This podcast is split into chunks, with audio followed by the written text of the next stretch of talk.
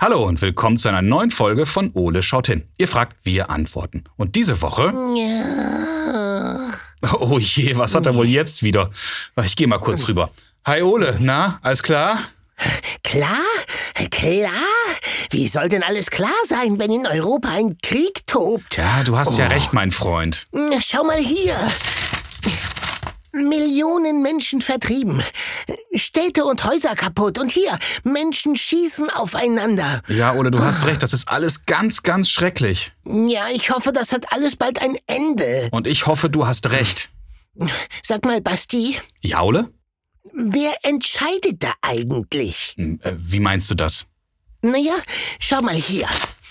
Ein Artikel darüber, wie die anderen Nationen gerade Russland dafür bestrafen, dass es den Krieg in der Ukraine führt. Ja, du sprichst also von den sogenannten Sanktionen. Genau. Wer beschließt die? Ey, das ist echt eine gute Frage, Ole.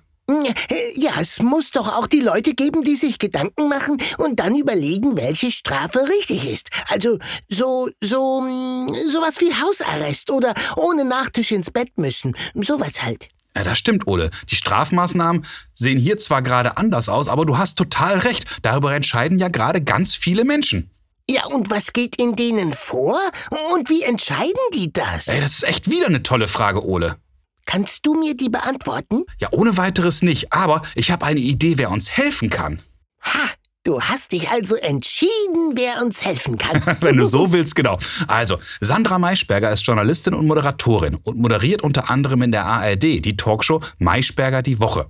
In ihrer Sendung empfängt Sandra prominente Gäste wie Ministerinnen, Expertinnen, Botschafter anderer Nationen und ganz viele andere mehr. Das sind oftmals genau die Menschen, die die wichtigen Entscheidungen für uns alle treffen. Wow, da ist sie ja bestimmt schon selbst eine ganz tolle Expertin. Das glaube ich auch, Ole. Na komm, wir rufen Sandra mal an. Ja, ruf an, ruf an, ruf an, ruf an. Hallo Sandra, vielen Dank, dass du Zeit für uns hast. Sehr, sehr gerne. Ich freue mich sehr. Du, wir haben ja im Augenblick eine sehr, sehr turbulente Phase. Krieg in der Ukraine, man weiß nicht ganz genau, was Putin will.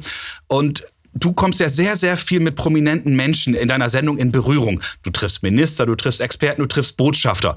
Wie nimmst du denn deren Stimmung aktuell so wahr zu der ganzen Krise? Also ich arbeite ja schon sehr lange als Journalistin und ich äh, frage schon sehr lange äh, wichtige Menschen, Politiker, äh, Leute, die Entscheidungen zu treffen haben. Und ich stelle schon fest, dass in diesen letzten zwei Wochen, seitdem dieser Krieg begonnen hat, doch die, die eigentlich immer so gelassen sind, doch auch selber verunsichert sind, weil sie gar nicht alle Antworten haben. Keiner weiß so ganz genau, Mhm. was passiert und man versucht sich so ein bisschen vorzutasten. Ähm, ich merke sehr stark, dass die äh, in der Sendung manchmal sehr viel vorsichtiger sprechen als nach der Sendung. Das liegt wahrscheinlich auch daran, dass sie Okay. äh, sehr klar spüren, äh, man kann nicht den Menschen so viel Angst machen. Deswegen halten die sich schon Mhm. ein bisschen zurück und versuchen so sich selber vorzutasten. Und das ist schon ungewöhnlich, denn normalerweise wissen die Leute, die ich frage, immer über alles Bescheid. Aber in so einer Situation Okay. kann nicht jeder Bescheid wissen. Mhm. Hast du denn dann schon Eindruck gewonnen, wie die Leute sich dann selbst informieren und zu ihren Entscheidungen kommen? Ja, das kommt ein bisschen drauf an, woher sie kommen. Also wir hatten jetzt in der Sendung eine, eine Schriftstellerin, die aus der Ukraine kommt.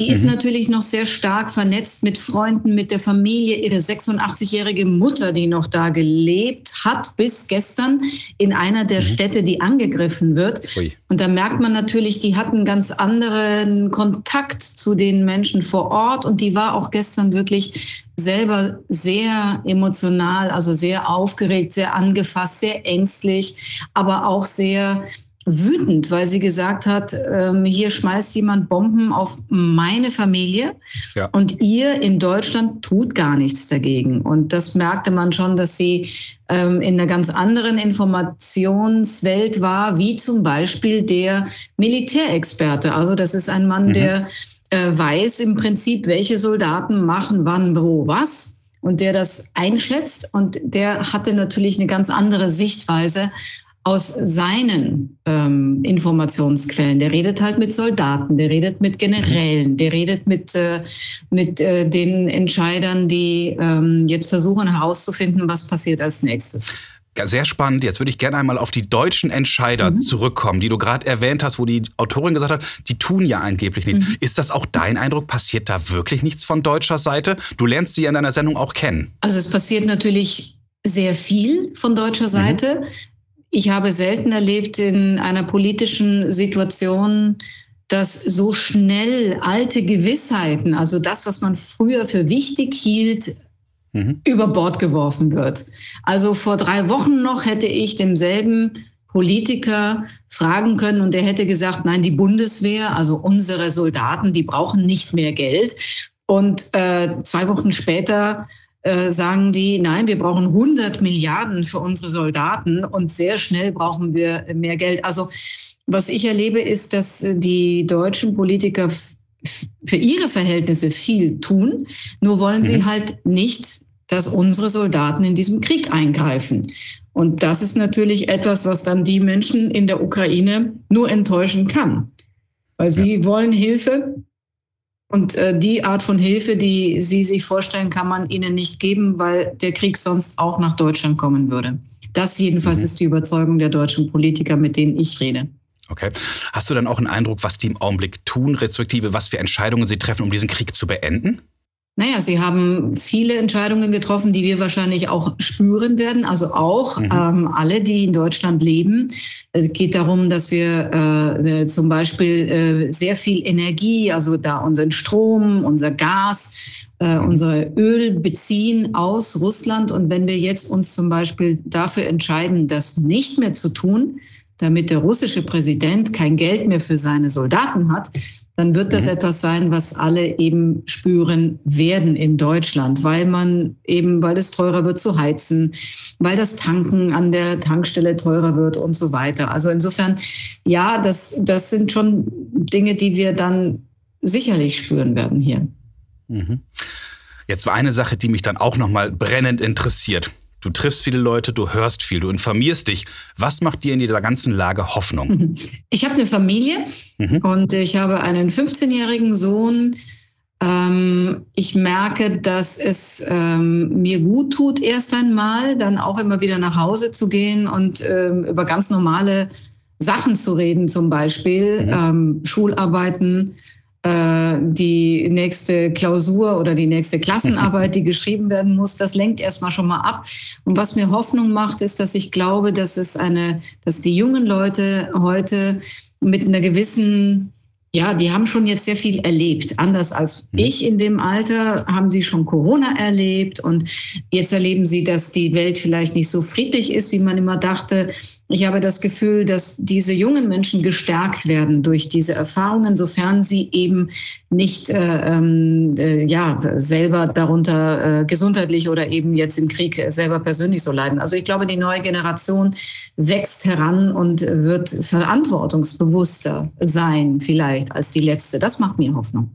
Das ist ein ganz, ganz tolles Schlusswort. Liebe Sandra, das war ganz toll. Herzlichen Dank für deine Zeit und Mühe. Und ich glaube, die Kinder da draußen, die haben jetzt ganz tolle Antworten auf die aktuelle Lage bekommen. Ich hoffe es und äh, nicht verzweifeln. Das ist auch ein alter Spruch, den ich mal gehört habe von jemandem, der hieß eigentlich nicht verzagen, weitermachen. also vielen Dank und bis zum nächsten Mal. Danke, euch auch. Tschüss. Ciao. Wow, Ole, jetzt haben wir aber echt eine Menge erfahren. Ja, Mann, ey, Frau Maischberger weiß wirklich Bescheid. Absolut. Lass uns mal schauen, was wir beiden alles aus dem Gespräch mitgenommen haben. Dann fass doch mal für uns zusammen. Sandra hat gesagt, dass sie immer ganz viele Expertinnen trifft und sie auch merkt, dass auch die Experten aufgrund dieser aktuell unübersichtlichen und sich ständig verändernden Situation auch mal ihre Meinung ändern. Ja, das klingt ganz schön kompliziert. Aber ja, ja. was genau tun die denn jetzt eigentlich, damit dieser blöde Krieg aufhört?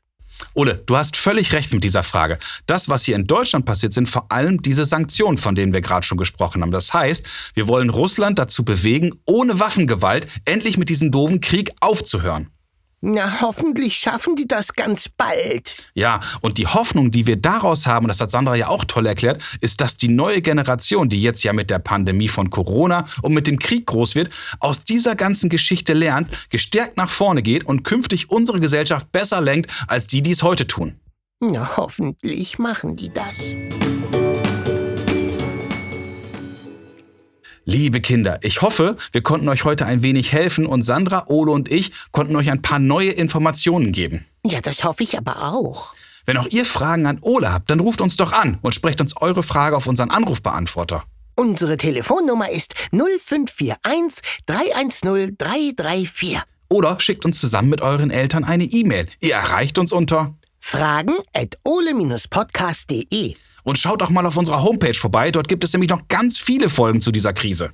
www.ole-podcast.de. Also, bis zum nächsten Mal, wenn es dann wieder heißt Ole schaut hin. Mm, Du, Basti, Äh, ja, Ole? ich habe auch eine Entscheidung getroffen. Du hast dich bestimmt entschieden, dass du heute zwei statt einem Schokoladenkuchen möchtest. Nee, ich habe entschieden, Krieg ist doof. Hm? Eine tolle Entscheidung, Ole.